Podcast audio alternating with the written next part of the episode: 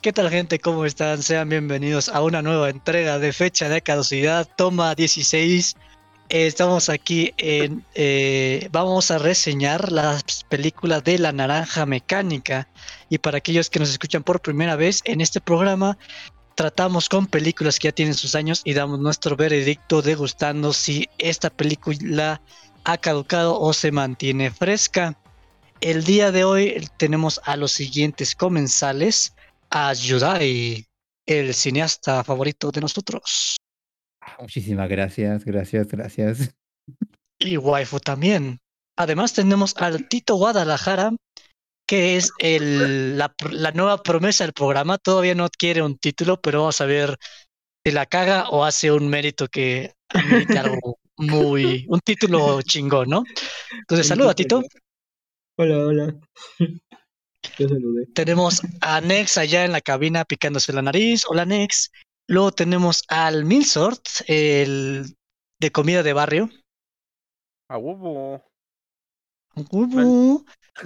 No se me ocurrió nada que decir. güey. No, no, Es demasiado barrio para, para los fresas. Para decir algo barrio. Sí, güey. Demasiado barrio para Dañada. fresas, muy fresa para los barrios. Y por último,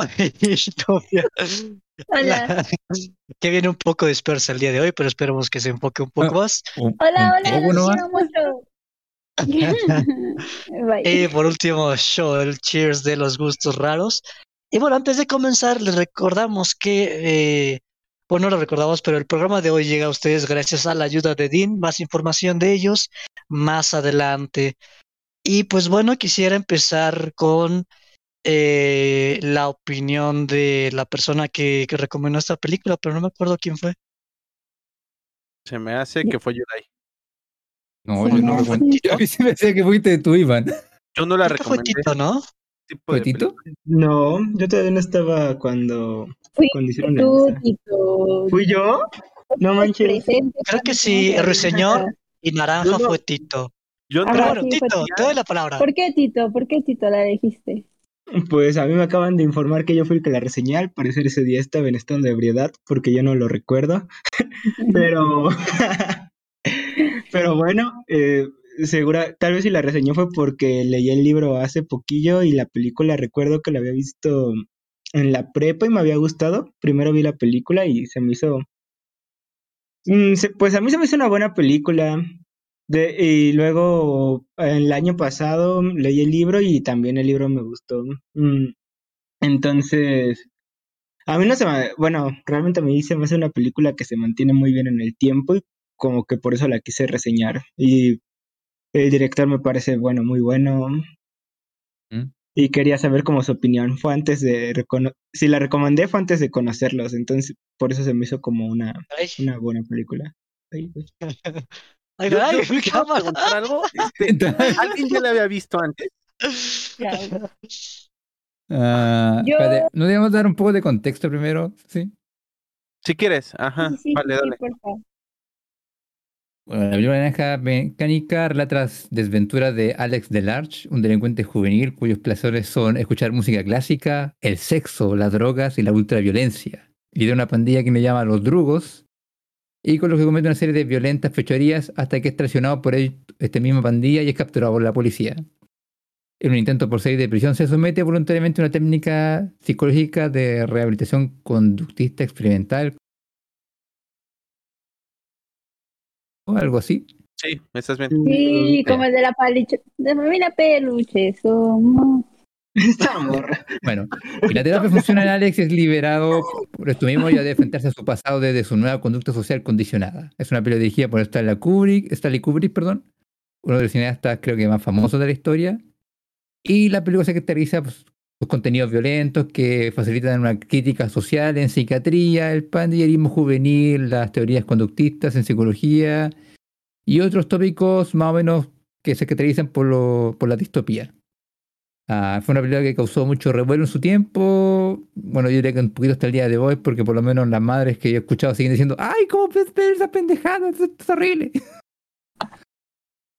Entonces, Ok. sí, valoro mucho que traigamos esta película a colación, porque sí siento que es como uno de los clásicos, por lo menos un clásico de los de Stanley Kubrick. ¿Cuáles Ah, otras ahora- películas ha hecho? Mm, Muy varias. Al espacio. mm, The Shining, ¿cómo se llama? Sí, el re- El resplandor de ajá. Full Metal Jacket también. ah, La de cómo El live aprendí a action de la Avatar. la neta. Espartaco también hizo. Ah, bueno, pero esa casi no cuenta, ¿no? Hizo la primera versión de Lolita, hizo, les digo, la de este. Ah, la, la favorita de Iván. No, güey. No, mi favorita es la de Mr. Love is Strange. No mames, esa como la amo. güey. Este. Ah, hizo eso lo quiero ver. varias- Ajá. eh, De hecho, yo, yo si hubiera recomendado algo de Kubrick, hubiera rec- recomendado esa. Por eso les pregunto, ¿quién no la ha visto? O sea, ¿quién fue la primera vez que la vio? Ah, esta es la primera vez que veo esta. Eh, igualmente. Ah, entonces sí vale la pena, porque parte de este programa es también justamente ver las primeras opiniones cuando ven por primera vez una película como esta. Eh, ¿Es su primer acercamiento con Kubrick o ya habían visto una de del director? O sea, yo lo ubico perfecto, pero es la primera vez que creo que veo una completa de él. Mala señal. Está alboreando. Ah, no, no es cierto. ¿Tú, Yudai? Ah, no, yo ya había visto varias de Kubrick antes. ah, no me acuerdo cuál es la que primero, creo que fue Espartaco. Ah, también vi El Resplandor. Y también vi Odisea en el Espacio. Que es así, encuentro que está un poco sobrevalorada, pero. no, no, no, no estamos aquí para hablar de esa película. No, no, no. Ah, y la que tengo un poco de ganas de ver es Full Metal Jacket todavía, porque esa igual he visto como muchos GIFs y es como, ah, interesante. Pero sí, ya estoy relacionada con el trabajo del director ya. A ver, entonces quisiera ver la primera este, impresión de, del señor Cheers. A ver, ¿cómo, cómo le pareció a usted?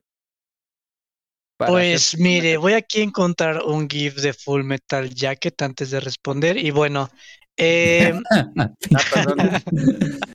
la razón, o sea, a mí me gustó el inicio porque es como ver un sociópata en acción, es como, ay, qué divertido. Y al final como que entró ya como, como, ay, no sé, como ya más crítica social de cosas. Y no sé, o sea, como que al inicio como que, ay, ¿cómo explicarlo? Mm, me la pasé bien, me la pasé bien, pero como que al final ya me estaba como perdiendo un poco la película porque sentía que trataba de decir algo, pero al mismo tiempo como que decía. Entonces, pero ya llegaremos a eso. Entonces, no sé si eso es a lo que querías que fuera o porque si no, no, por el momento no tengo tanto que decir. est- Estoy a la expectativa de ustedes. Señor Yudai, por favor, tome la batuta.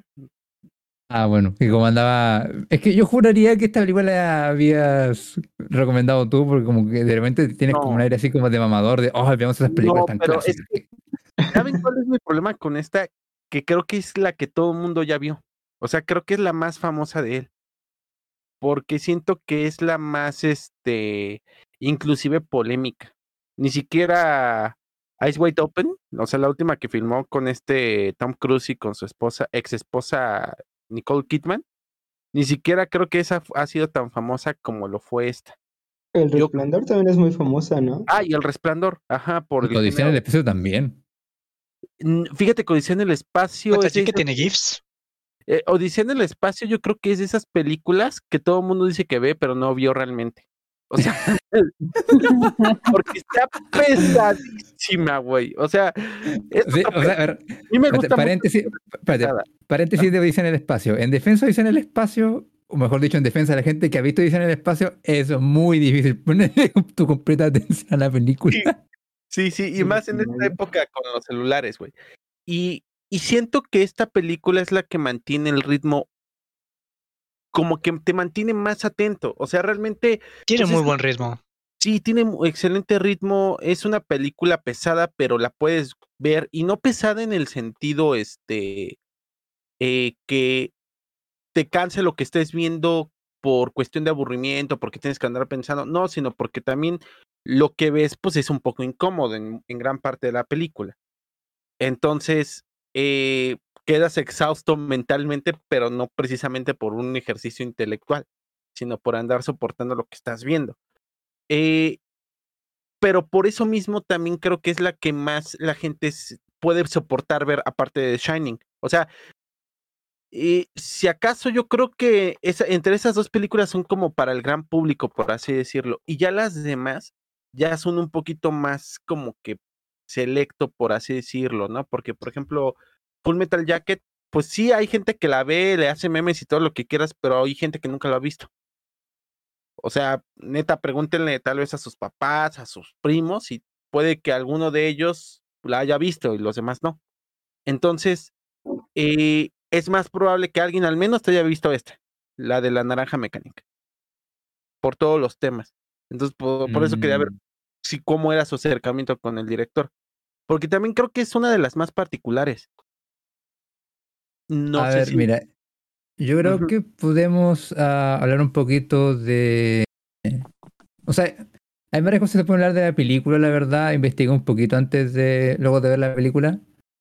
Ah, y se puede dividir, yo creo que la conversión entre lo que, que tan entretenida es como la película, eh, la discusión como psicológica que pone eh, como en, en duda, porque hay, varias críticas como en la sociedad, pero también como en la psicología. Y al mismo tiempo, como qué implicancia ha tenido esto en el cine, porque sí, ha tenido varias como influencias a partir de esta. Mm, pero antes me gustaría escuchar la, la opinión de Inopia eh, y luego la de Tito, porque como Tito se leyó el libro, y creo que hay varias diferencias con el libro que son importantes, la verdad, en cómo Stanley Ay. Kubrick adaptó la historia. Realmente creo que solo hay una diferencia grande. Es el. Bueno, pero es al Final, ¿no? Al final. Sí, pero- sí, sí, el final, sí. Pero a ver, Inopia, primero, eh, ¿cuál fue tu opinión de la película? Mm, creo que bueno, no sé, está, no sé, es como de ese tipo de películas que me, me recuerda, ¿saben a qué película? A la de, ay, a ver si me recuerdan el nombre, tiene que ver con drogas. Mm, Ah, la de. Requiem for a Dream. A Requiem for a Dream. me recuerda a Requiem for a Dream, como que Oh, tiene ese tipo de ritmo y no sé, la forma en la que utiliza la música, la forma en la que usa los recursos eh, de imagen, me, me recordaron mucho a Requiem for a. Y Requiem for a me gustó mucho. Entonces, como que sí me gustó, pero tengo algunos conflictos con ella o con la historia. Creo que más con la historia en general. Pero a grandes rasgos me gustó. Mm, Pero sí me gustaría escuchar más su opinión sobre, sobre ella, como de lo que pensaron de la historia para ir eh, diciendo, o sea, para ir compartiendo mi opinión sobre qué es lo que me conflictuaba y qué no.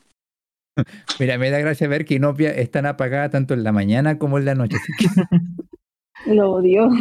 Lo estoy intent- A ver, vamos, sí, vamos. ya poco a poco nos va calentando, amigos. Es que, se- es que ya es Bueno, como tú digas ya. Eh, Tito, por favor, deleítanos con tu tus conocimientos del libro. Pues yo recuerdo que la primera vez que la vi, me- o como que me había gustado más. De hecho, en el libro hay- lo leí hace un año, o sea, realmente ahorita no lo traigo fresco. Según yo lo iba a leer esta semana, pero la escuela dijo que no. Este, pero en el libro como que siento que algunas cosas pasan algo más, más lento, pero en, a grandes rasgos es lo mismo. O sea, pasa exactamente lo mismo en el mismo orden, excepto el final. Y se supone que es de las cosas que molestó al autor cuando, cuando vio la película. Bueno, todos los autores que creo que vieron las adaptaciones de Kubrick se, se, enoja- se enojaron con él. También se enojó Stephen King cuando vio la adaptación de, de Shining. Shining. Y, y también se supone, bueno, el autor se llama Anthony Burgess, no sé cómo se pronuncia. Él se enojó porque a Kubrick eh, leyó el libro y, y el último capítulo que es como importante, este, dijo, ah, bueno, no, no me importa, se va a quedar en No, que se no, no, queda". no fue así. A Vamos a, entonces, ¿cómo vamos fue? a, vamos a decir un detalle muy importante. Cuando A ver, salió la versión para Estados Unidos, en Estados Unidos se quitó ese capítulo. Entonces estuvo vendiéndose, Ah, Ajá, sí, no manches, no sabía estuvo eso. vendiéndose Sí. ese libro sin ese capítulo por muchos años, ¿no? Entonces cuando este vato, le re- el autor, le, le reclama al director, el director le dice, en mi defensa, ese capítulo no estaba en el libro que yo leí. Ay, pero me estás diciendo que el autor adaptó un libro sin preguntar antes del autor su opinión. No, obviamente yo creo que él mismo, porque él después dice, ¿no? Que mm, si es que habría que hablar que, qué es lo que, cuál es la diferencia entre, Hab- Habría que hablar con el autor, pero ya se murió. no, no, no, sino de qué, qué es lo que hace que ese capítulo mm, sea tan importante como para que el Eh, a autor ver, se a ver, a ver. eh, Le muestra- porque lo ponen más humano. O sea, es que es donde Sí, a empieza ver, como tiempo. que cuestionarse. Ese, Sí, ver, tiempo. tiempo, tiempo, tiempo. Eh, es que alguno aquí sabe cuál es el final del. ¿No sabe cuál es el final del libro? Yo sí sé. cuál Cheers. es el final. Yo, No, ni yo idea. Lo, yo, lo, yo, lo, yo lo leí, pero lo leí hace un año, entonces sería más. No manches, sí. memoria. Ya, No, es que, no, a ver, no. es que, No manches, un año- en un año se olvidan muchas cosas. a ver, bola de pendejos. Ay, Sí, Silencio. Mande. ¿Qué pasó? ya, ya, ya saben que deben hablarme. A ver, No, es que, a ver, una cosa es que ustedes sepan el final del libro, otra cosa es que la audiencia sepa el final del libro. Entonces, como eh, encuentro que es un poco Ah. roto que hablen del final del libro sin dar primero cuál es el Sí, final. sí. A ver, vamos, vamos a ponernos de acuerdo cuál es el final. Eh, según yo recuerdo, se encuentra al, al otro batillo, ah, porque se hay dos que se hicieron policías. Y hay uno que se, que creo que ahora tiene una novia y ya está empezando como a hacer su vida como por separado, o sea, ya está como, pues sí, él reformándose, pero pues por el camino más o menos disque natural de la vida, cosa que ya como maduró. Y este, se me olvidó el nombre del vato, del principal. Alex, Alex lo encuentra y como que y como que ahí empieza él a también querer cambiar su vida. O sea, eso es lo que yo recuerdo. La verdad no pude ni leer el o último. sea, el final del libro es básicamente, o sea, es lo que dijo Tito justamente, eh, más el hecho de que Alex empieza como a reflexionar todas las cosas malas que ha hecho y básicamente como llegando a la conclusión de que eh, sí, lo que hizo como estuvo mal, o sea, fue, fue, fue debido a su inmadurez. Ah, no termina con la película que básicamente termina en una nota positiva de que Alex ha vuelto a ser el mismo eh, amante del sexo la- y de matar gente que, que era Pero desde es el que, principio de la es que, película. es que así, Lo así acaba, así acaba el penúltimo capítulo. Hasta acaba con la misma frasecita. Dice, sí, yo ya estaba curado. Aquí lo tengo. La... así es.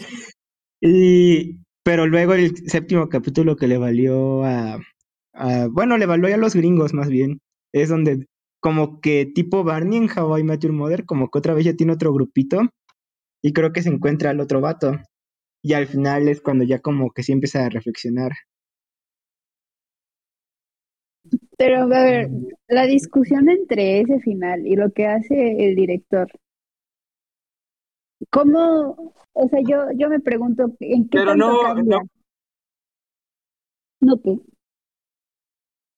Es que, a ver, ¿cómo quieren ver esto? Porque sería como una discusión entre libro versus película. Y yo creo que lo más importante sería como. Yo, yo, yo que no he Es leído el libro estoy ¿no? perdido. A mí ya me están La- hablando en otro idioma, gente. No, miren, es que, mira, yo, yo te voy a resumir ese final. lo que pasa Te lo voy a no, resumir, pongo así. Ah, bien, bien resumido, así, Te lo resumo. hasta el Te lo fondo. resumo. Sí, es que la situación termina con él en el hospital, llegan, llega este político, le dice que lo va a llevar, que bla, bla, bla, bla, y al final tiene como esta escena en su cabeza, como si no hubiera estado curado, ¿no? Sí, ya, ese es el final de la película. En el libro todavía crece y vuelve a formar otra bandita, igual.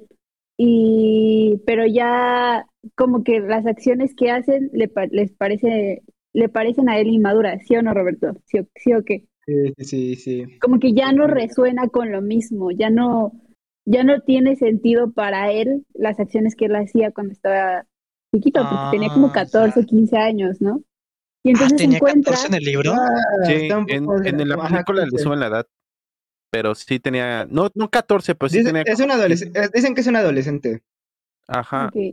Entonces se encuentra con uno de los de su banda pasada, la original, y este vato le cuenta que ya está trabajando, vive en un departamento, ya tiene una novia o esposa, no sé, ya su, vi- su vida está por buen camino.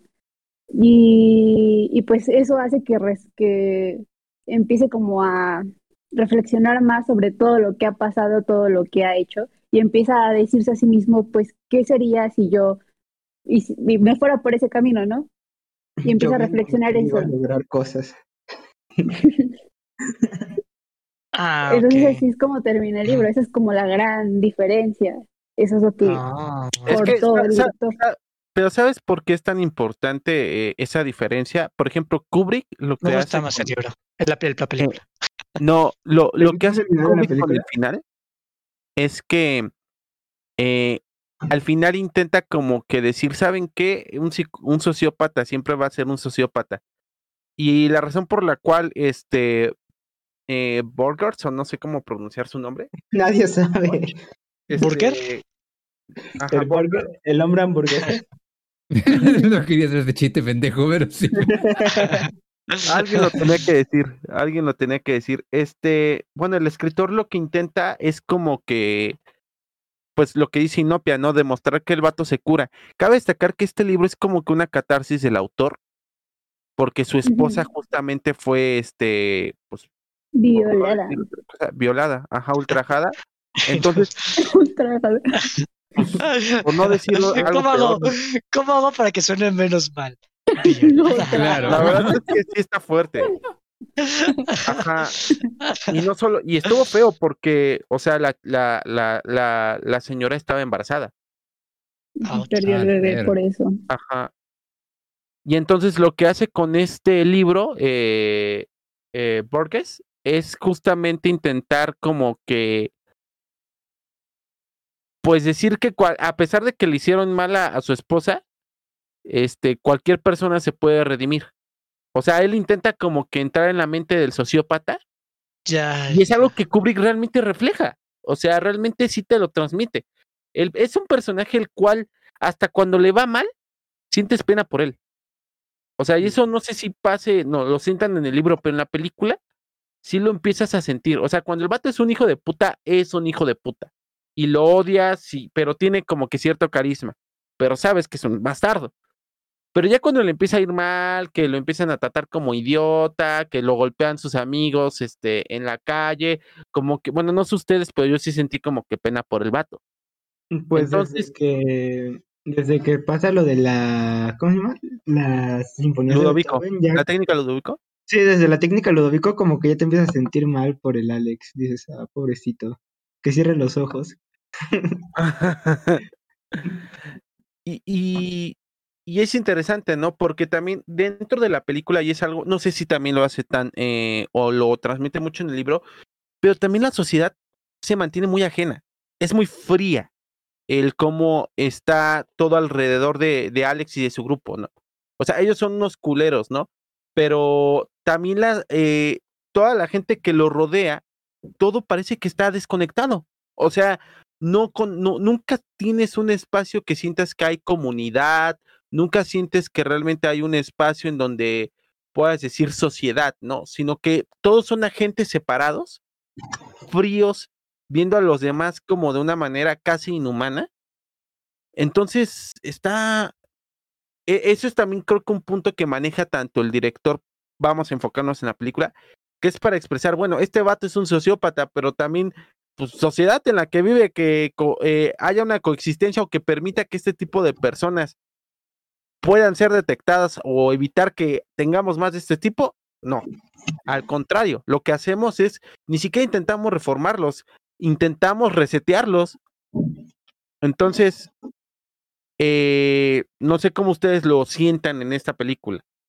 Mm, Mira, yo voy a tomar aquí la palabra porque, o sea, la cuestión, o sea, sí me entretuvo la película, tiene como un ritmo muy bueno, tiene como foto, o sea, se- a mí se me había olvidado que era Kubrick y como que la mitad fue como, ah, pues claro, o sea, como que tiene escenas como tan, o sea, lo que se le reconoce a Kubrick mucho es que es un perfeccionista hijo de la, de la Pink Floyd, o sea, muy... O sea, como que tomas muy perfectas, o sea, tomas donde, ajá, o sea, como que se, se secciona. Creo que de mis escenas favoritas es- cuando están de vuelta en la casa del que ya está en la silla de ruedas y que están las cinco personas hablando Ay, y que están divididos por los focos. O sea, eso está, es, eso literalmente es como un psicópata del cine que está así de, no, no, el foco tiene que, tiene que haber una persona entre cada foco y está perfecta esa, esa, esa escena y es como, wow, no manches, sí se la, sí se vuela la barda bien cañón el, el Kubrick, ¿no? Pero siento, y, y, la razón por la cual disfruté mucho el inicio, pero después no tanto, es que siento que juega con ideas que exploran temáticas y conflictos sociales de una manera muy caricaturesca y simbólica. Y se me hace como difícil extrapolar algún mensaje sin sentir que es un mensaje un poco burdo. Y estoy como un poco conflictuado yo en el hecho de que se me hace como una película absurda, pero tiene como temas interesantes, pero justamente como hay mucho absurdo, como que se me hace difícil aterrizar cualquier mensaje en una manera que sea que no sea como tan juvenil y que tenga como algo que yo pueda decir porque oh, no sé, o sea, siento que en ese aspecto es más como un, no un espectáculo, pero, pero, ay, no, o sea, la verdad es que estaba pensando mucho en Parásitos, o sea, cuando estaba viendo, o sea, se, Parásitos se me hace como una película muy buena de que te da giros de tuerca y realmente trata un problema social de una manera eh, como micro. Y siento que esto como que hace caricatura de, de todas las partes involucradas. Como que no sé, o sea, como que el mensaje no lo puedo aterrizar, entonces en ese apartado no estoy tanto contigo, o sea, entiendo dónde vas, pero a mí no me llegan a mucho, entonces no sé si alguien más tuvo algo similar.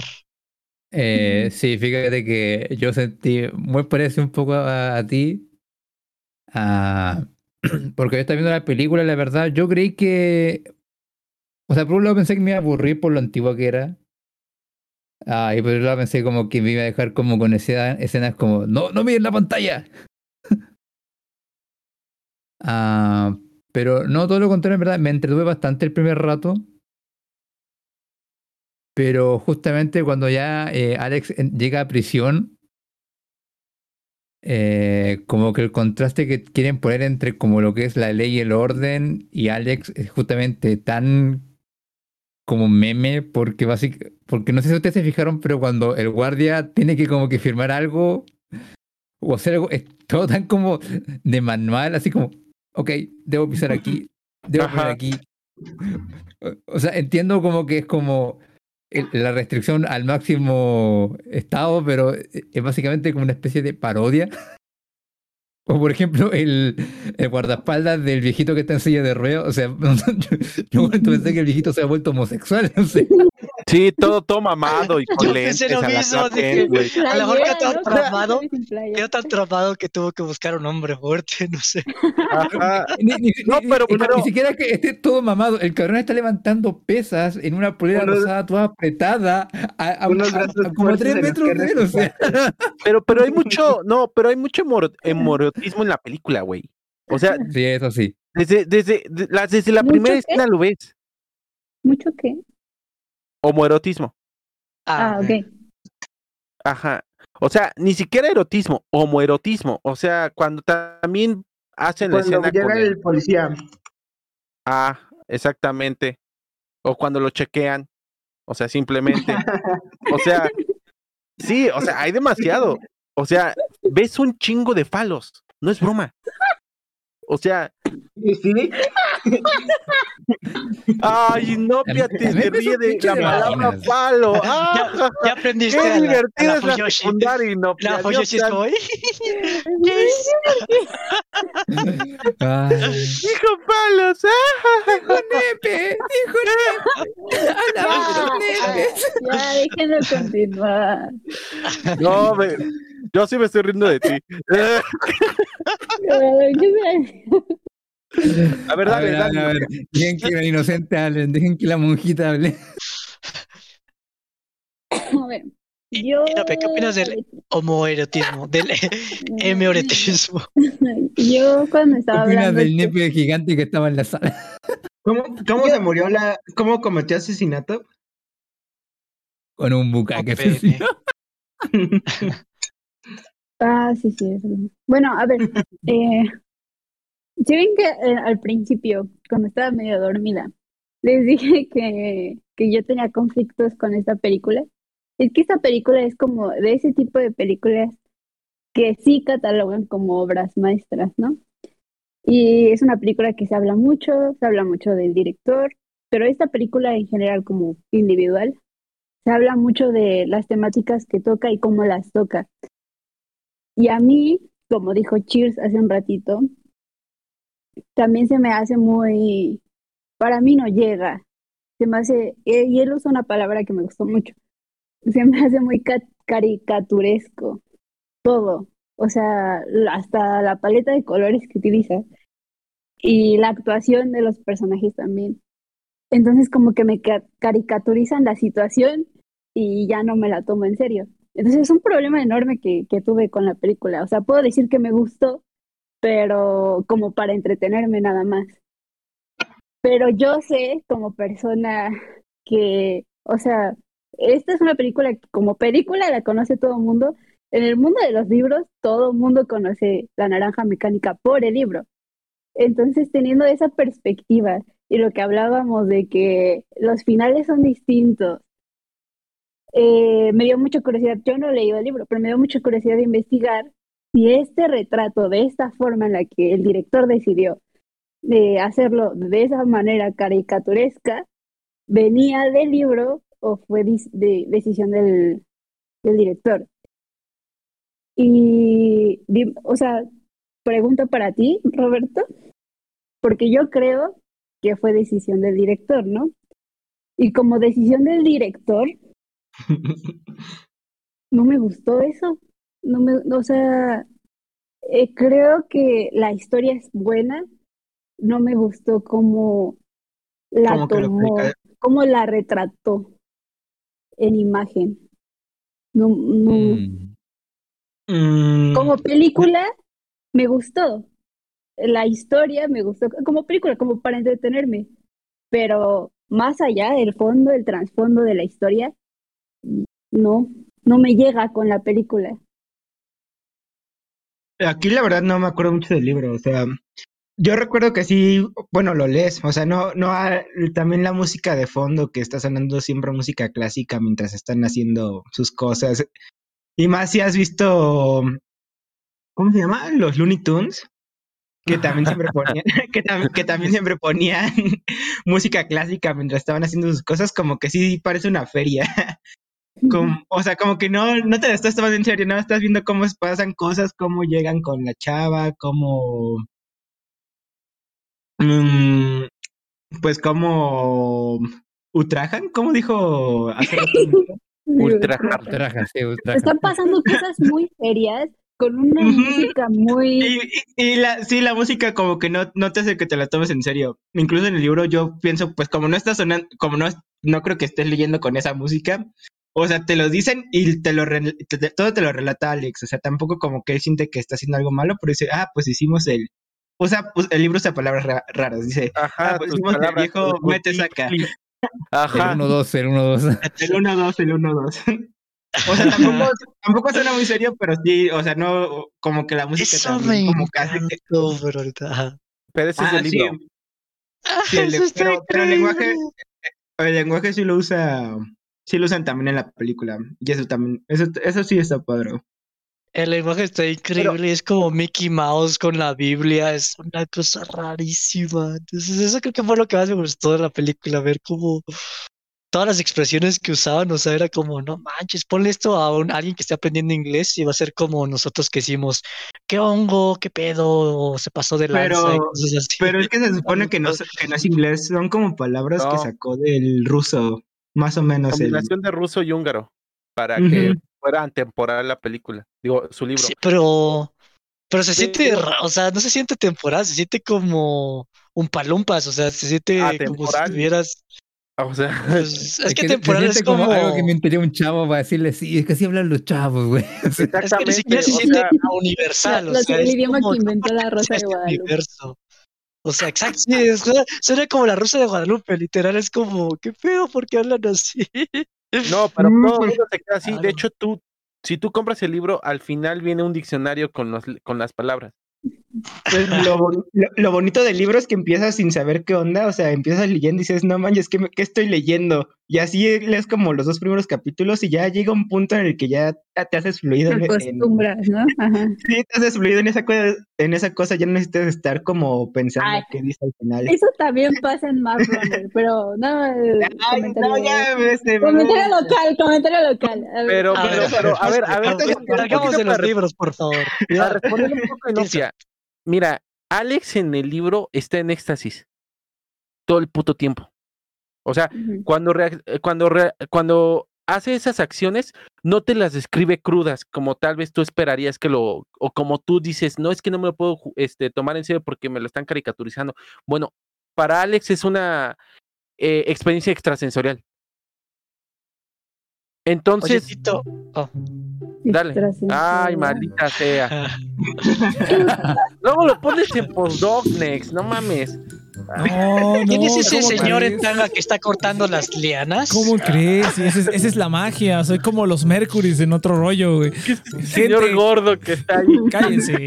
¿Quién Gente, es ese bienvenidos señor gordo que acaba de a bajar la- las escaleras? a la parte favorita de todos del programa. Y Que huele a queso. Ya, shh, cuando Pero soy no se habla. Cuando soy no se habla.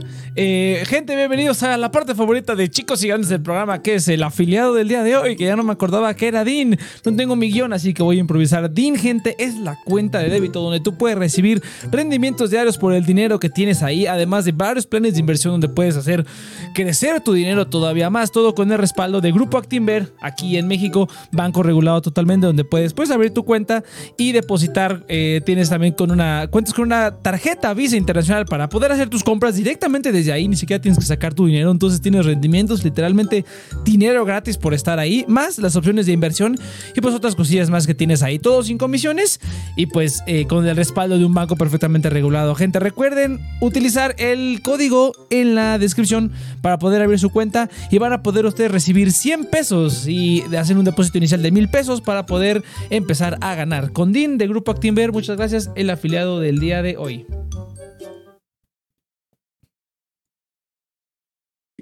Ya, ok. Iván, ¿decías? Oye, Tito, este, yo tengo una pregunta. En el libro, eh, ¿vuelve a desvestir a las muchachas cuando se visten?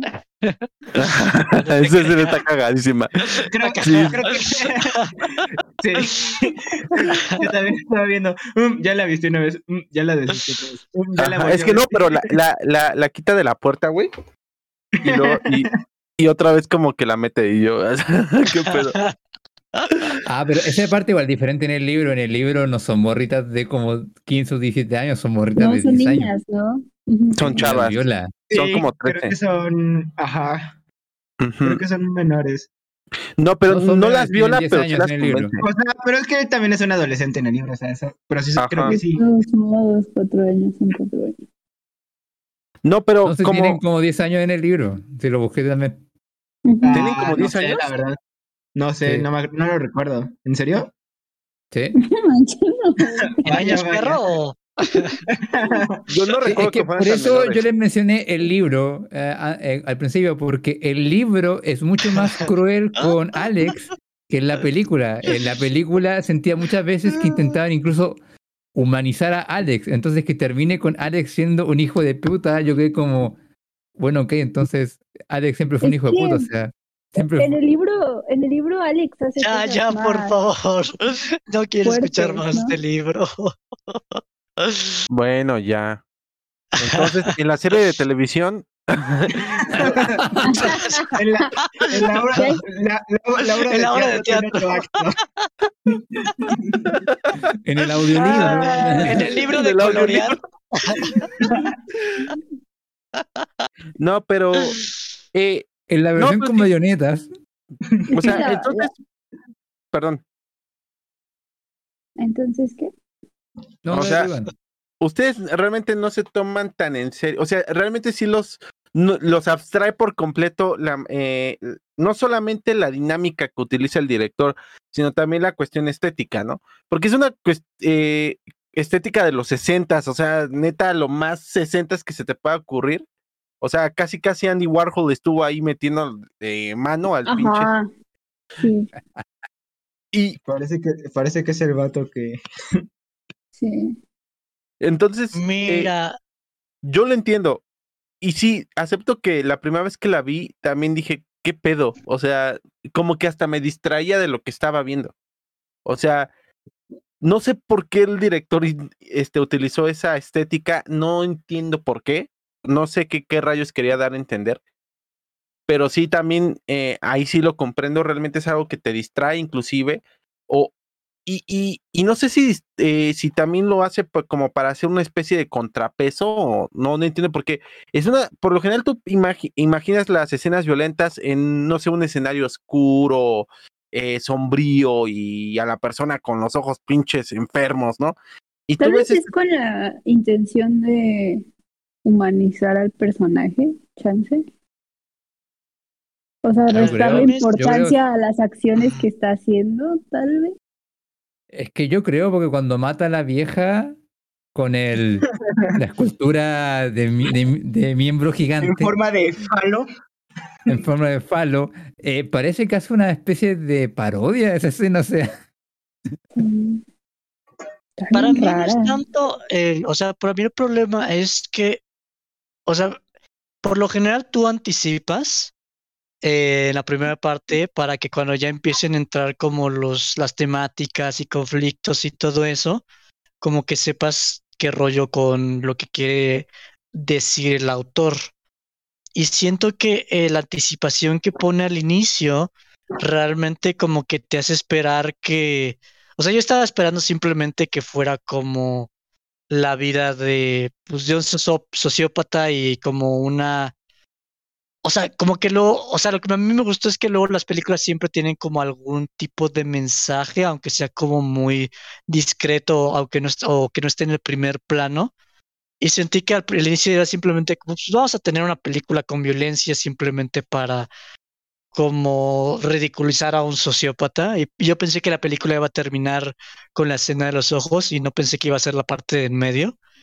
Entonces ya cuando entró la parte de en medio que está en la cárcel y el tratamiento, como que rompe mucho con el nihilismo de la primera parte. Entonces como que, o sea, como que ya pierdes el hilo y ya una vez que empiezas a introducir como los mensajes, como que la falta de anticipación hace que no tengan gravedad los temas. Y a mí como que es como, ¿sabes qué? Quítame los temas porque me la estaba pasando chistoso, no estaba chistosa la película con cómo mata a la vieja con el falo y todas esas estupideces. Eh, porque las temáticas que trata a mí me gustan, pero digo, pero pues, ¿qué vas a hacer con ellas? Y todo son una caricatura. O sea, tienes el hecho, el tema muy interesante de eh, del libre albedrío, del determinismo, de si alguien lo haces, le das como una medicina que no automáticamente lo hace bueno, es buena persona o no. Eh, si reintroducir a la gente es bueno, si la justicia, ojo por ojo.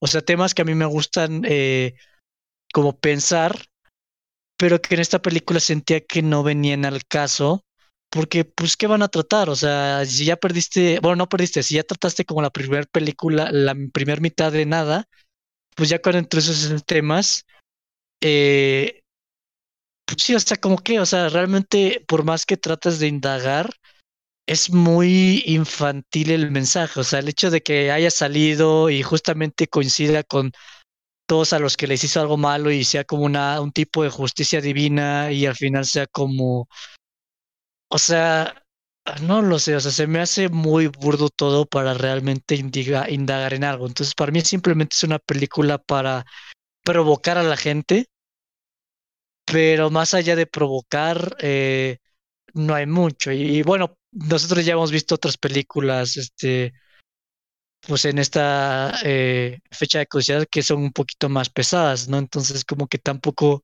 afectan tanto dentro de fecha de caducidad. Entonces, eh, pues para mí eso es como mi panorama por completo. Entonces, eh, no sé si hay algo más que tenga que decir o...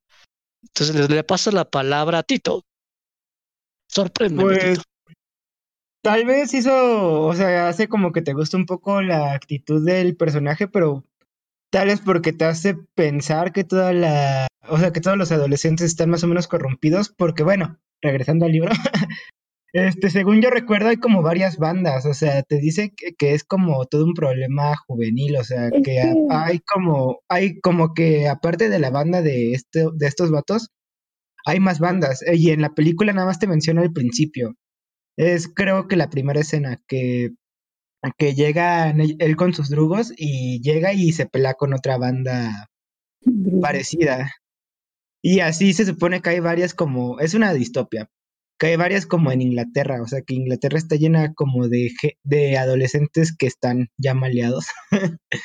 Eh, y, y como que tal vez como que te hace pensar, sentir que a pesar de que haga acciones malas, Alex es una buena persona en el fondo, pero que no, que si, que si lo hacen cambiar por un método externo, pues no va a cambiar así. O sea que realmente, bueno, y aquí esta, es la- esto fue lo que supongo le faltó a la película. Pero que tal vez si él decide cambiar, eh, sí, sí se puede. Y de hecho creo que eso pasa a la mitad de la película. A la mitad de la película creo que él dice, no, ya vi que, que está mal lo que, lo que le hacía a otras personas y ya vi por qué está mal y son cosas horribles. Mm, Tal vez allí estuvo como su, su, mm, ¿cómo se dirá? Su epifanía. No sé si esa es la palabra. Su, Momento Sí, de Eureka. Sí, Epifanía queda bien. Pero no, yo, a ver, perdona, pero yo no vi nada de eso. O sea, para mí, Alex siempre ah, fue un hijo de puta al principio y al final. La única Ajá, diferencia es que cuando entra en en la todo. cárcel, Como que manipula, ¿no? intent- Ya estando a la claro, intentan manipular a todo el mundo, cosa de que lo haga, lo dejen salir tranquilo, porque si algo te dejan en claro desde el principio de la película es que el tipo es un egocéntrico ah, y es muy inteligente. Entonces, el cabrón es capaz de esperar y esperar y esperar con tal de ah, ser libre para ser libre de nuevo y, y y hacer las cosas que él se le da la gana. Ah, e incluso yo diría que es un poco, ¿cómo decirlo?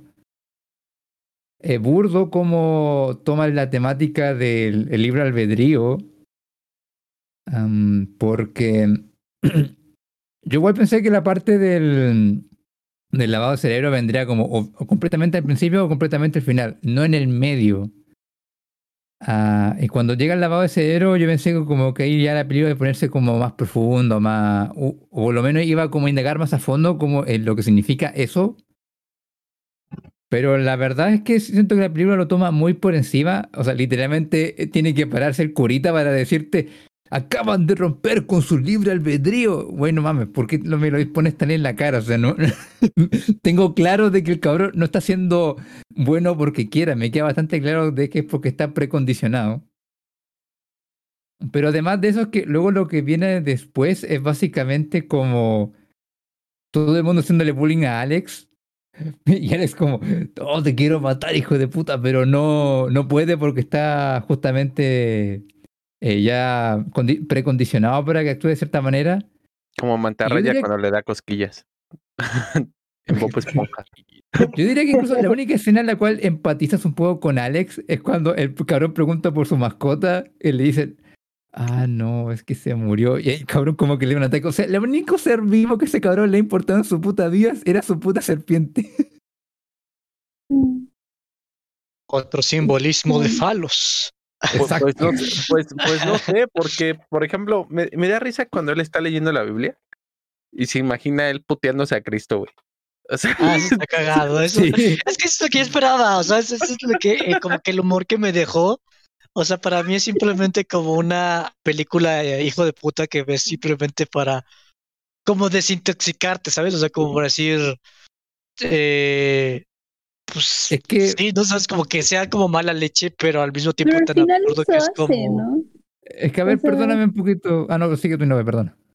No sé, es que lo que dice Charles a mí me transmite justo eso, como una película cero sentido, o sea, como que intenta dárselo, pero él solito le quita la seriedad al asunto y hasta la, se- o sea, es que me hablaste de la primera parte como si fuera diferente a la segunda, la segunda me pareció igual de ridícula que la primera y me pareció igual de entretenida y solamente como para perder mi tiempo viendo algo.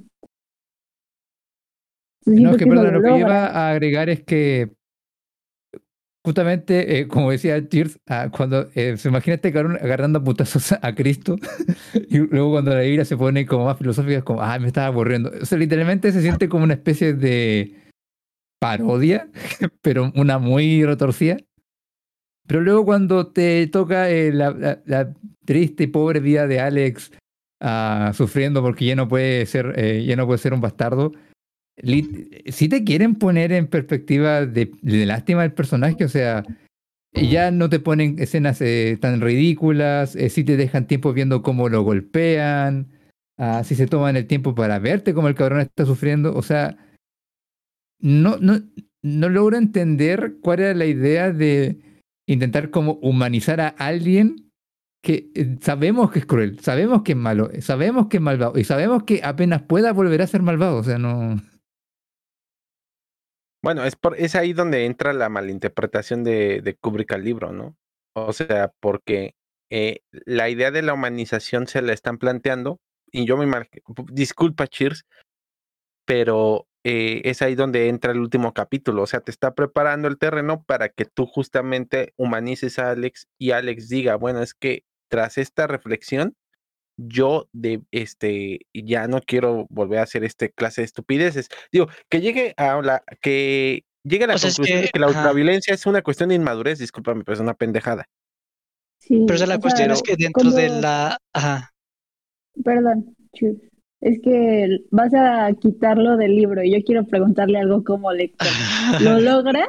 O sea, ¿logra que empatices con un asesino violador? ¿Lo logra el libro? ¿Logra que digas, ah, sí, una persona que ha cometido, cometido tales crímenes se puede reincorporar a la sociedad?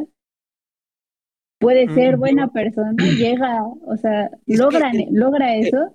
El libro te ver, pone. Adelante, Tito, adelante. No, tú primero, no, tú primero. Ay, güey, Eh, ya se el libro y la película te pone las dos, las dos al, al, a- al mismo tiempo. Porque por una parte, te recuerdo que uno de los enemigos de, de uno de los antiguos este, miembros de la banda de Alex se vuelven policías. Y fueron tan culpables como el propio Alex en el asesinato de la señora. De las sí. Y, y de todos los actos de violencia y de los putazos que se daban con las otras bandas, etcétera, etcétera. Ajá. Y, son- y como policías son unos culeros. Y son policías. Y te dicen, estos güeyes están allá afuera, ¿eh? y te están dando seguridad. A ver, Entonces, espérate, incluso déjame agregar de que te muestran de que, a ver, la, la policía es corrupta, los padres les importa un chingo su hijo, a los políticos son todos corruptos, el único que le importa es la imagen política. O sea, es una sociedad rota hasta el núcleo, ¿eh? justamente Que por es eso, una les- realidad, ¿no? Pero pero, Mm. ajá, y, y entonces es a donde voy. Vives en un contexto, y es lo que se los dije al principio, es un contexto de sociedad que no es sociedad. O sea, inclusive, no sé, hasta la fotografía te lo muestra, son espacios muy abiertos, no ves gente, ves casi todo desolado. Entonces, Mm. a pesar de que eh, la imagen te, te, te satura con colores, con figuras raras, con figuras fálicas, etcétera, etcétera, al fin y al cabo son lugares vacíos. Por eso les digo, es una sociedad que no es sociedad. Son elementos ajenos que están a lo mucho coexistiendo. Y, y- A ver, eh, antes intentas- de que pasemos a otro punto, debo preguntarte, porque por lo menos a mí no me dejas claro que sociedad que no es sociedad, ¿qué me estás diciendo con eso, Iván? Básicamente, es que una sociedad tiene que tener algo que los una, algo que los haga coexistir, ya sea una cuestión cultural, ya sea una cuestión patriótica, etcétera, etcétera. Tiene que haber cierta clase de unidad. Hasta la gente que se está mentando a la madre en la calle tiene cierto grado de empatía o de, de fraternidad en algún momento. Aquí no, todos los elementos son completamente separados. O sea, no, no, no me puedo imaginar al, al viejito en la misma escena con los policías, no me los puedo imaginar en un mismo espacio. Siento que cada, cada situación es su propio mundo y su propio lugar. Si se dan cuenta, ¿no? La cárcel es un lugar, la calle es un lugar, el cuarto de Alex es un lugar, o sea, pero son tan ajenos el uno del otro que no sientes que realmente exista eso.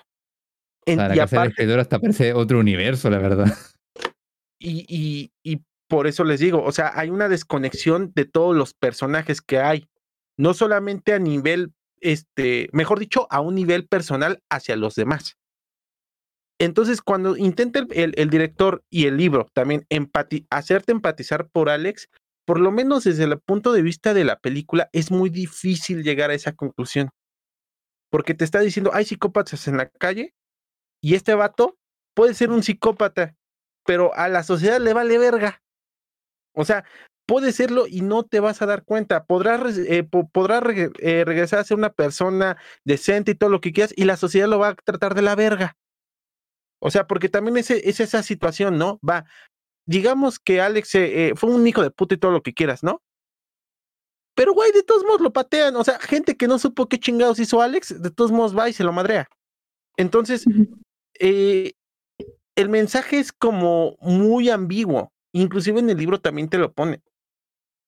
Por eso también es este una eh, en pocas palabras, si no lees el libro, llegas a una conclusión muy de niños de que, bueno, pues hacer cosas malas es malo, ya no voy a dejar de hacerlo. No, realmente también hay un proceso con Alex que dice, bueno, eh, hice cosas malas, pero no me están dejando nada.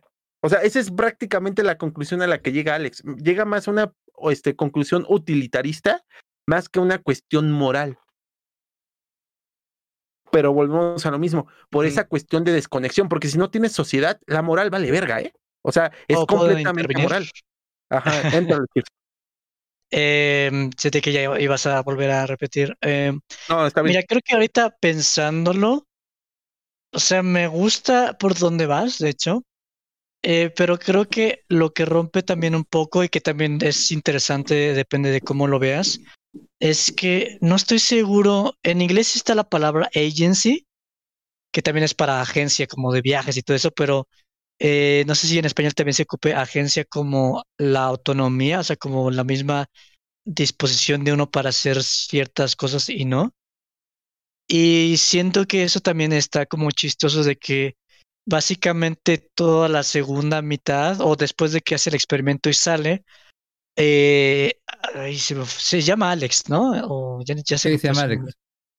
Eh, Alex. como que pierde, eh, pues la, o sea, como que simplemente le pasan cosas y por lo general no se recomienda hacer esto, o sea, no es, es como una regla, no regla, eh, de que si le quitas como la autonomía a los personajes se vuelve como una historia un poco aburrida porque sientes que las cosas simplemente pasan más porque el autor quiere que porque realmente la, el autor esté tomando sus decisiones, ¿no? Y yo sentí eso, no sé, el hecho de que sale y en un solo día se encuentra que ya tiene que ya tienen casi como un hijo adoptivo en su familia, que lo golpeen este los este los hobos, los vagabundos. Se murió su pitón.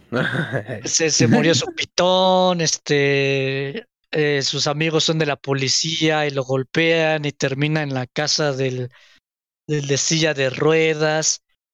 y como que sentí que ya no era muy... Ah, adelante, adelante. No, es verdad, ahora que lo piensas tienes toda la razón, nomás que agregar, porque justamente incluso en un momento en el diálogo él dice, no me di dado cuenta que había caminado justo a la casa de mi antigua víctima. Es como si, como si hasta el mismo creador estuviera diciendo, sí, cabrón, yo estoy mandando a este cabrón hasta allá. Entonces, o sea, como, no te apures, no te apures, es que es eso, o sea, como que todo esto pasa como tan, eh, como, o sea, las coincidencias son tan grandes y como como que se pierde eso orgánico que tenía la primera mitad donde realmente pues improvisaba, ¿no? Y hasta como creo que en algún momento dice algo de improvisar. Eh, como que eh, por eso siento que es el contraste eh, también en parte, o sea, como que te ponen el, el, eso de que el padre diga no, no, que la el libre albedrío y que luego haya como una justicia divina donde se encuentre con todos a los que le hizo mal y se lo regresen y o sea, ahí es donde siento que el absurdo como que se mezcla con el hecho de un mensaje. Entonces sí está extraño, o sea, siento que eh, me encantaría tomarlo por las la, el camino que dice Iván, porque así me haría más sentido, pero el hecho de que la segunda mitad sea más como giros de tuerca para dar como una justicia divina, e independientemente de cuál sea el mensaje que se quiso dar, como que sí rompe un poco las pelotas. O sea, creo que eso es el hecho que digo, nah, me gustaría, me gustaría más que fuera como más eh, aleatorio el final y que no sea simplemente como un atar todos los cabos que realmente no tenías por qué atar. Mm, a ver, me gustaría que alguno, ya sea Inopia, Mirso o Tito, eh, defi- defienda un poco, o sea, uno de ustedes nomás porque ya se está, para no repetirnos, eh, la película, porque la verdad tanto el Cheers como yo veo que como que queremos patear la película así, escupirle. Así que por favor alguno que salga a defender la historia antes de que digamos que no. Ah, ¿Alguien, quiere tomar el punto bueno de Iván? Porque Iván tiene algo bueno que decir, pero No, pero es que es, ajá. es, Es que no se la compre, Iván, no se la puedo comprar, ese es mi que- problema. no, yo, Es que yo Iván tiene entiendo. cómo arreglarlo. Iván tiene No, un no, buen- no, no, es que cómo no. arreglarlo. No, yo, yo lo entiendo, pero insisto, eh, ya lo dijimos, también por eso no lo quiero repetir, pero es que la película te distrae por la, por la forma. Ese es el pedo. O sea, es que no te estoy hablando, yo no te he hablado nada de la forma, yo te he hablado puro de la narrativa. pero ya a mí no me molesta Ah, ah, no, la, pero, ah, la no, eh, imagen, a mí no me molesta. ah, ya, no, es que eso viene Sí, desde es el que- libro. eso sí, es que- eso sí es Sí, la técnica de patear al perro, güey. O sea, es- esa sí fue la técnica de patear al perro. O sea, sí te lo compro. O sea, completamente. Y ese es un error que tiene. Pero ya es de, ya es de origen. O sea, el director tuvo toda la libertad de eh, evitar eso. Sí, lo obtuvo. ¿Lo hizo? No. Abusó de la ultraviolencia ante, ante Alex. Quería demostrar que justamente. Ajá, Betito. Pues es que también si me quedo pensando y probablemente tú ves la película, la terminas, la acabas de ver eh, y no te quedas así, no te quedas con ningún mensaje y de hecho nada más dirías, ah, pues estuvo chistosa. Y, Básicamente. ya, Sí, básicamente, o sea, eso fue para mí, porque, estuvo a ver, entretenida. pongamos algo en claro antes de pasar a los platillos. Si el tono falla, si el mensaje falla, si la evolución del personaje falla y patean al perro, ¿qué nos deja la película? Mira, es que no creo que haya mensaje. Ese es el pedo. ¿Por qué No, pero entonces? ¿qué es de tan buena la película que no fuera como ver, un yo muy bizarro escuchar a de Looney Inopia. Tunes, o sea. Sí, ¿Por perdón, qué? ¿Por qué entonces cuando hablan de la película te hablan del mensaje? O sea, ¿cómo, cómo llega la gente? O estamos hablando Ay, gracias. de, que justamente de eso quería llegar, perdón, Inopia. O sea, ¿de dónde viene entonces gente diciéndome? Bueno, sí, o sea, si tú lees las reseñas es gente filosofando en comentarios. ¿De dónde lo sacan? ¿De dónde viene? Porque Bueno, el del libro no viene, porque sabemos que el libro se hizo famoso por la adaptación de la película. Entonces, si usted, o sea, si, me- si estamos aquí todos de acuerdo diciéndonos que entre muchos, ¿por cuántos somos? entre todos nosotros, que la película no nos está dejando un mensaje y que solamente es palomera, ¿por qué es tan famosa y de culto?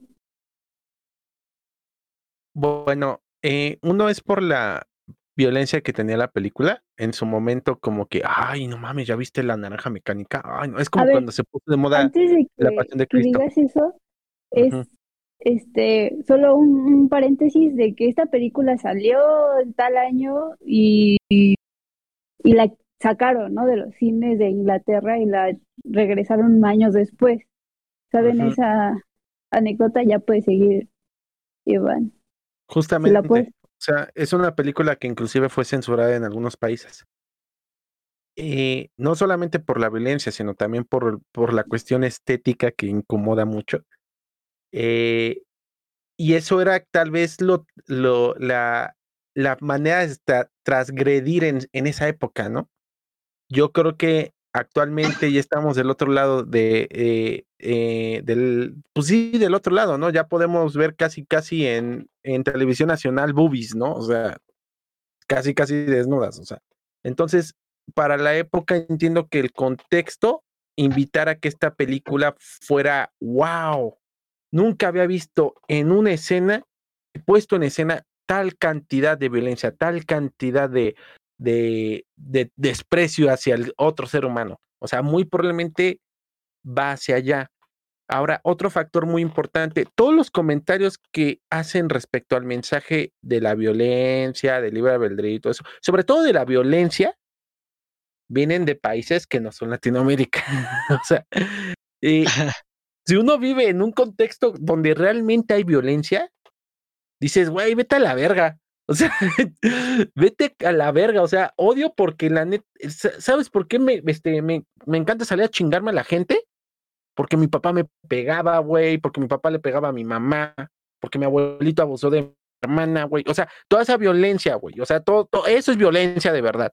Y el contexto que tiene esto es muy de primer mundo. Y quienes primero empezaron a ver esta película fue gente de primer mundo, donde no tienen estos contextos de violencia y, la y para ellos es una cuestión más eh, el, que va directamente hacia el libertinaje y no hacia una muestra de una sociedad. Ahora, lo que hace mm, por lo menos la película, insisto en esta cuestión de, eh, una sociedad que no es sociedad, es justamente darle ese factor, ¿no? Tenemos jóvenes que están en un grado de libertinaje extremadamente este, eh, amplio y qué pasa cuando la sociedad está tan desconectada, pues puede terminar en consecuencias de ultraviolencia. Pero insisto, es un contexto muy específico y es una forma de verla. Si no lo quieren ver para gente, este, pues privilegiada. Pero realmente las, insisto, las personas que vivimos la violencia o que, existimos en, en un contexto así, sabemos que no es tan así. Feliz cumpleaños. Básicamente, Ajá, eso básicamente, básicamente como decir. No, no es, es básicamente como decir, si eres latinoamericano, sabes que esta película es una pendeja. Sí, es que es así. O sea, tú vete a primer mundo y es otra cosa. O sea, voy a poner, voy a poner otro tipo de ejemplo. Las películas mexicanas, hay un género en el, en el cine independiente que se le llama festivaleras, que les encanta mostrar a México pobre. Y sabes que cómo les mama en el extranjero, cómo les mama en Canes, cómo nos ven como, animales de zoológico. Sí, o sea. no mames, lo que más conoce la gente del mundo de México es por el narcotráfico.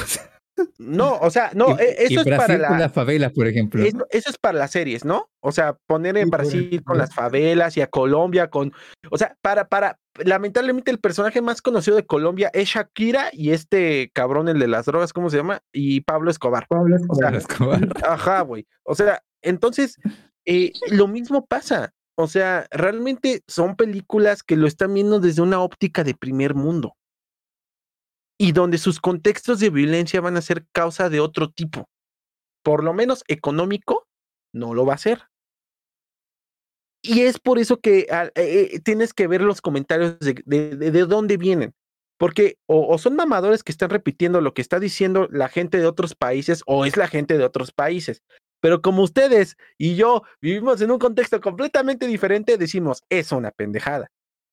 No me lo puedo tragar. Es, parece un capítulo, como dijo Tito, de los pinches Looney Tunes. Entonces, a ver, ya. Eh, no, mira, fíjate, sé que Nex quiere que demos platillo, pero.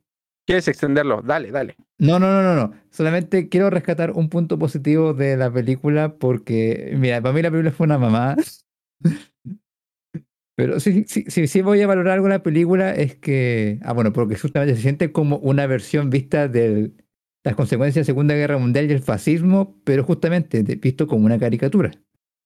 Pero lo que sí rescato de la película es que sí eh, exaltó como el personaje, ¿cómo decirlo? Que es Alex, que es como justamente un antagonista siendo el protagonista de tu historia. Y eso sí fue como un punto interesante que trajo al cine que inspiró otras películas como lo es Hannibal. Y eso sí es un punto positivo que le voy a dar a la película. O sea, si algo sí hay que rescatarle es que ves toda la historia de un villano y la ves hasta el final. y eso sí es algo que sí uh, creo que la película merece ser como rescatada. Pero sí, el mensaje es una pendejada, como, como creo que todos estamos de acuerdo. Eh, ¿Puedo yo dar mi última opinión y platillo o alguien más quiere dar una Da tu opinión y platillo. Da tu opinión y platillo. Eh, mira, creo que eh, sí estamos llegando como a concordar eh, un poquito, ya no estamos homogeneizando aquí, pero, o sea, yo siento que también ha evolucionado muchísimo el cine, o sea, siento que ya, o sea, la gente dice, no, no, es que todo sigue siendo la misma basura y que no sé qué, y pues sí, siempre va a haber siendo, a- siempre, siempre va a haber basura, ¿no? Pero siento que sí el discurso, eh, mientras que tiene muchos nuevos problemas que no había tenido antes, eh, sí ha lle- evolucionado a temas como mucho más, panoramas como más completos, desde que hasta ya tienes en cosas mainstream, hasta como, o sea, el otro día viendo, creo que la de, la de Marvel, de la Bruja Escarlata, la serie se me olvidó, ya hasta te meten así como filosofía de, del barco de Teseus, como si fueran papitas, y es como, ay, qué cagado. O sea, como que ya es mucho más este mainstream todos los temas, pero en los setentas pues todavía estaba súper bebé muchas cosas, o sea, como que esto era como eh, de las pocas veces que te metían como el libre albedrío, la violencia y, y todas estas cosas que yo creo que para ese entonces era como una primera exposición a estos temas. Eh, entonces, o sea, en ese aspecto me parece interesante y creo que para la gente que pues no ha tenido como una exposición a estas ideas, pues podría como decir, oh, sí, sí, la violencia, sí, la violencia es mala, sí, no, que corrompe a la sociedad, sí. Y, pero pues así se empieza, ¿no? O sea, pues que este, o sea, que algo sea juvenil no es que sea malo, simplemente es que son las semillitas para poder hablar para más, pero no hay mucho que hablar. Entonces, em, siento que fue una película necesaria para mover el discurso a algún lado. Eh, generalmente estas películas no hacen el trabajo por sí solas, simplemente es como una ola de películas que empiezan a mover el discurso y siento que esta película forma parte de esas películas. Y entonces, este, ya viendo mi platillo, eh, pues para mí es una, una paleta de pene. O sea, es como, oh, oh, una, una paleta en forma de pene. ¡Wow! Eso, No, eso es algo nuevo. No, Y ya no lo ves y, oye, sí. las venden Lo ahí venden por- en el por metro. Las venden en sea, el metro. Ajá, Sí te digo, o sea, o sea, en ese entonces fue como, oh, wow, qué Soy la descaro. única que literalmente pensó esto de forma literal. ¿Qué? ¿Qué? Eh, O Ay, sea, no. pensaste un nombre, así O como, sea, pe- no, Los no. en pene. O sea, es que de decir una paleta de. Con forma de pene. Incluso, incluso en la película aparecen paletas de pene. Pero es que O sea, no. sí. Pero cuando alguien dice eso, no vas a pensar en una paleta en forma de eso. es Literal. Claro que sí. No, pero sí las venden. O sea, tú vas, sales, sales literalmente de. Y es a donde voy. Ah. Son contextos que ya no superaron. Sales literalmente del metro, del No metro este, manches. insurgentes. Un niño, un pinche niño, güey, que vaya acompañando a su papá por metro insurgentes, ya vio una Son puta hombres. de pene. Son sea- hombres heteros. No, no papi, entendieron, mi, visión. no entendieron mi visión del asunto. Sí, no, y no, y sí Chis. se imaginó ahí así una. Pero bueno, eh, no, no tirando a Inopia por la banda. Es- Y no, perdona, perdona, pero Inopia, cada vez que vaya a comprar helado, Tiene sabor Pero bueno.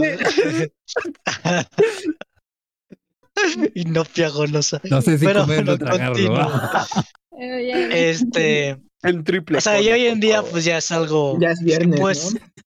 si vas a la esquina, pues puedes encontrar. Entonces, este. el GIF de la familia Peluche diciendo golosa. Eh, pero ya está como un poco caducada. Ya encuentras mejores paletas de pene.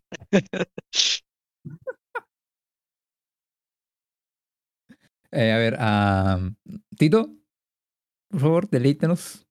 Mm, Pues yo pensaría que si la quieres ver como por un mensaje, pues no tiene caso, porque tal vez ni siquiera te quedas con nada, pero sigue estando entretenida. O sea, no se me hace, por entretenimiento no se me hace caducada. Ah, Tal bueno. vez diría que es, que es como, po, chance como un pan que tuviera un nombre medio mamador. El Garibaldi, que, que tiene un nombre así payaso. Qué rico, ¿eh? Y pues no tiene Oye, nada. novia golosa hoy día. Ay, Garibaldi. Por favor. Paletas en forma de. Paleta Ay, cabrón. Mira, mira, me está consiguiendo con un montón de títulos. La No, vegana, pero la lectora, la, la Pues Fuyoshi, la golosa. Ve lo que causa naranja mecánica, banda. O sea, Inopia se reía de la palabra palo y ahora ya se le antojó el Garibaldi. O sea, ¿ven lo que causa? Bueno, Eso es parte de, eso es parte de crecer, Timmy. La ultraviolancia, güey. la, la.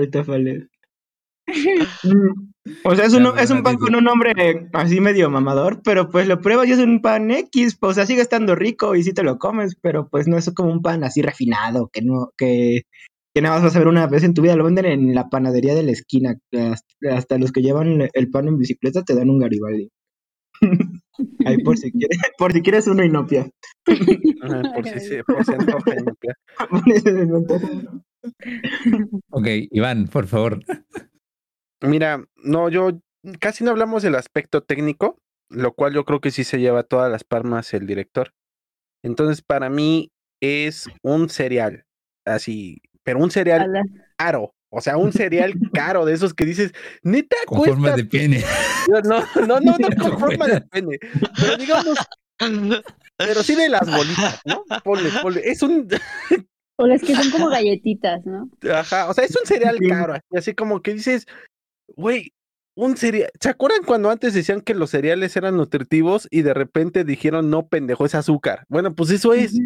Es un pinche cereal caro, fino, sabe muy rico, eso sí, pero es un puto cereal. O sea, ya, ya la gente ya superó que el cereal no es nutritivo, hay cosas un poquito mejor.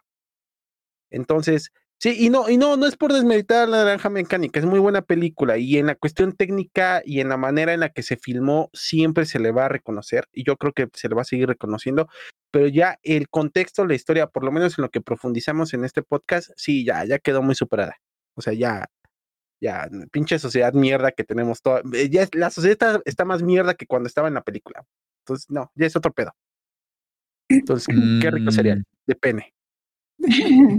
Caro, pero caro. Con sabor caro, a caro, chile. caro. O sea, pene, caro, caro, caro. Ah. O sea, Entonces, luego dicen chistes e Inopia así en silencio. Y nada más dicen algo de pene y Inopia. dijo pene. qué rico. Dijo palo. y una salchicha. Ok, me gustaría seguir yo. Mira, siento que al igual que Ciudadano Kane, fue una película como necesaria para ciertas cosas. Ciudadano Kane fue como importante para eh, como revolucionó muchas técnicas de cómo se hacían las escenas, y- o sea, cómo se hacía cine, y de transición y todo eso. Como que la naranja mecánica sí eh, es como fue necesaria como para plantear justamente una idea de ciertas ideas narrativas, como lo es justamente la distopía, el lavado de cerebro, la ultraviolencia. Porque sí, se empezó a retar más o menos lo que se podía mostrar en pantalla a través de eso, porque a pesar de ser una película que se considera tan ultraviolenta, no hay tanta sangre, la verdad. O sea, tú ves ahora algo como Resident Evil y es como, oh, mira, cuánta sangre. Pero no es... Claro, pero se me hace curioso de que no, sien- no siento que esté caducada, pero sí siento que pasó de ser una película de culto a una película palomera y se me hace como chistosa esa como devolución, la verdad. Pues la, la Ah. gente crece, Timmy, es parte de crecer. Sí. Incluso yo diría que mm, incluso yo no, no, no la valoré ¿no? tanto por lo técnico porque lamentablemente yo sí vi a Odisea en el espacio y esa película se me hace muy superior a esta en cuanto a temas de dirección. Mm, pero sí, yo diría que en final, eh, yo diría que como película de culto sí está caduca, lamentablemente. Y siento que es como, una vez hicimos la analogía con el chocolate, siento que esta película es como la primera vez que alguien prueba a hacer carne. O sea, puede que te quede mal cocinada, te quede quemada, pero es como, oh, es como sangriento, es como, Mal sazonada. claro, sazonada, gruesa. Jugosa. Cosa. Pero si tú ya te abres al mercado, si vas a una... a- o sea, incluso cuando vas a una parrillada te sirven carne simplemente asada, pero si tú vas a un lugar donde alguien de verdad sepa cocinar, ya hay muchos tipos de formas de cocinar la carne, muchas otras preparaciones con acompañamiento. O sea, sabes que ya la carne, sola eh, quemada no, no es nada. Y siento que es un poco, un poco esta película. Fue la primera vez que se intentó hacer algo tan, como decirlo, controversial. Y sí lo logró muy bien en su época, en el momento en que salió, pero ahí se queda. O sea, si justamente la ves con los ojos de alguien como nosotros, que somos, que ya hemos estado expuestos a muchas otras cosas, eh, sí se siente una película más bien como cómica que se, que se la da de inteligente. No digo que me la pasé mal, pero justamente como dijo Chir, siento que hemos visto películas más interesantes o mucho más elaboradas. Creo que Transpoiting es una película incluso mejor que esta. Oh, transporte. Y ahora sí le- los Me dejo a a todos inyectar, con la dijo. última. Claro. Y ahora sí los dejo a todos con la chef más golosa de este programa. Para que nos Ah, no, deleite con las conclusiones finales. A ver, a mí, como dije al principio, o sea, es una película que no es que no me haya gustado, o sea, parte técnica me gustó, me gustó la fotografía, la dirección, incluso la estética, como que me gusta, solamente que no concuerda lo que, o sea, como que es como les digo, cuando estaba viendo Requiem for a Dream, sentía que el ritmo iba similar, que estaban pasando muchas cosas enfrente de mí, pero ahí sí las asimilaba como que sí me estaba llevando por una trama. Y aquí sentía que estaban pasando cosas enfrente de mí no entendía lo que estaba sucediendo. No, no me envolvía de forma en la que comprendiera lo que estaba pasando, ¿sabes? O sea, la, la primera escena de viola- violación, cuando sucede, mi, mi cerebro como que no, como que me quedé pasmada, así de qué estoy viendo, qué me están intentando mostrar aquí. No lo, no, lo- no lo entendía. Entonces, eh, para mí, o sea, para mí esto está caducado por, por, por eso, porque ya ahorita se, ve muy ridículo y es como lo dijo eh, Yudai ahorita.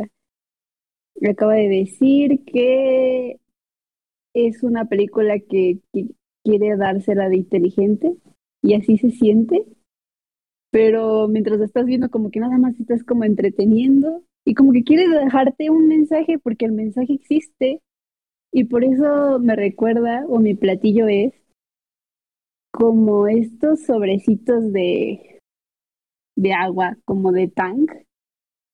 Sí los ubica no me parece como Kool-Aid, Kool-Aid, para que sea más internacional, lo más internacional. Kool-Aid Kool-Aid Kool-Aid Eh, de esos que tienen como sabor sí no o sea puedes comprar uno de sabor mango no pero no es lo mismo hacerte un agua con un banco o sea tú solito que peles tu manguito y le pongas azúcar y agua y hagas tu agüita de mango.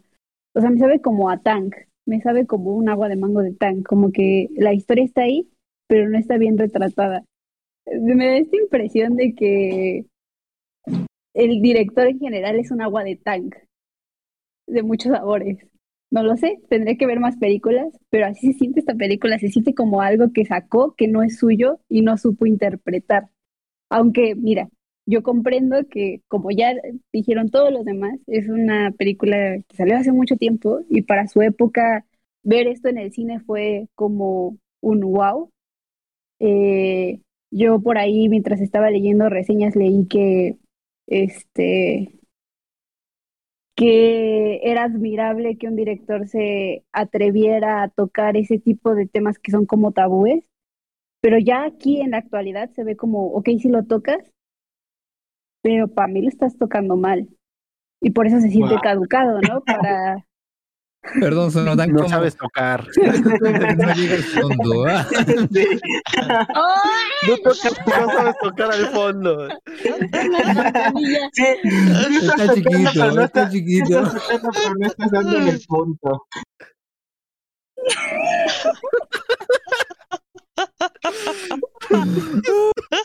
No.